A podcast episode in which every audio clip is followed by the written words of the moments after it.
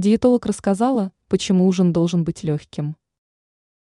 Легкий ужин помогает в будущем избежать проблем с печенью и желчным пузырем.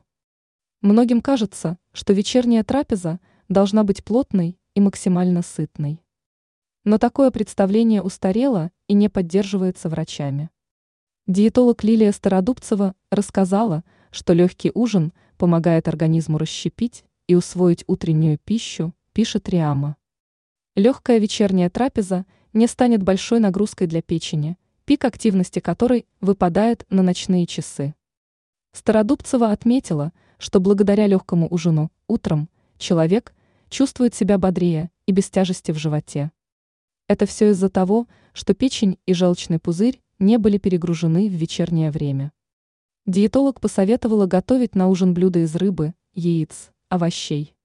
Также эксперт рекомендует избегать простых углеводов. Они вызывают чувство голода из-за скачков сахара. Кроме того, хорошим дополнением к легкому ужину будет здоровый полноценный сон и питье чистой негазированной воды в достаточном количестве на протяжении дня.